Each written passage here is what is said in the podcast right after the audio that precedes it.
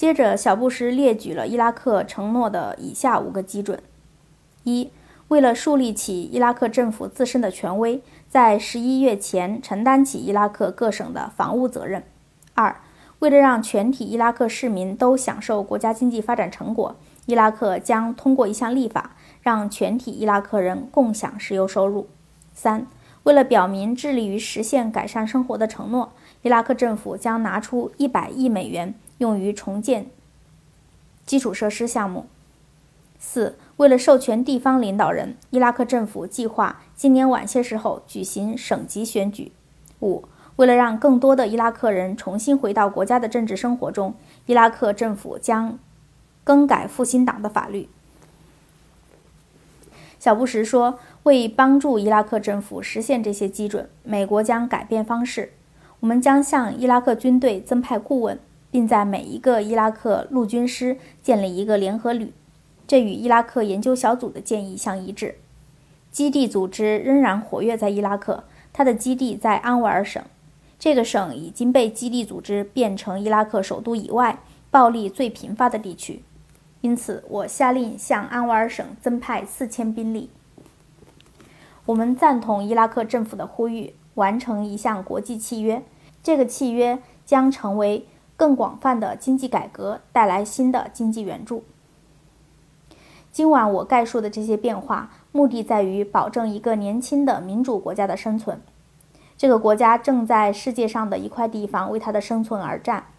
这块地方对美国安全至关重要。让我清楚明白地说明，在伊拉克的恐怖分子和叛乱分子没有良心，他们会使未来一年充满血腥和暴力。即便我们的新战略完全按计划执行，致命的暴力行为将继续出现。我们必须为伊拉克和美国付出更多伤亡做好准备。小布什最后呼吁美国男女青年在这个危急时刻为保护美国利益献身。小布什此番讲话说明，他之前奉行的伊拉克政策失败了，反恐目标未能实现，必须立即纠正。今后马利基政府要为此承担责任，主要是配合美军加紧反恐，改善伊拉克安全形势，尤其要保卫巴格达和安瓦尔省。为达此目的，美国必须增兵和镇压基地恐怖分子和逊尼派抵抗分子。唯有如此，才能实现伊拉克国家安全。只有国家安全，才能为以石油法为主的各项任务的顺利完成创造条件。美国多家媒体用“赌局”一词形容布什的新战略，认为这一战略一旦失败，他在伊拉克问题上将无计可施。美联社以“布什的伊拉克新计划是一场赌博”为题评论说：“小布什的举措相当于把赌注压在了马利基履行承诺的意愿和能力上。”评论说：“布什总统对伊拉克战争的新方法取决于另一个新方法的成功，而这个新方法来自在每一个转折点都没有满足美国期望的伊拉克领导人。”总理马利基承诺。向美国交出一个团结的政府和更多的部队，但他没有实现他的承诺。他牺牲美国赞助商的努力来保护自己的政治根基。不时宣布向伊拉克增加美国军队，扩大战争规模。大多数美国人反对这场战争，或者希望看到迅速结束这场战争。尽管布什承认美国在伊拉克若干领域失败或令他失望，但他没有直接点马利基的名。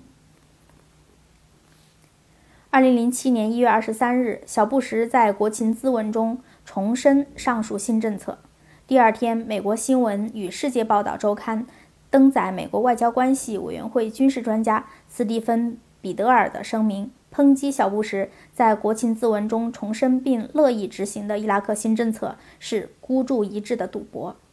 彼得尔认为，小布什的新方案不但无助于美国控制伊拉克局势，同时。还让在伊拉克的成千上万美国人成为袭击的目标。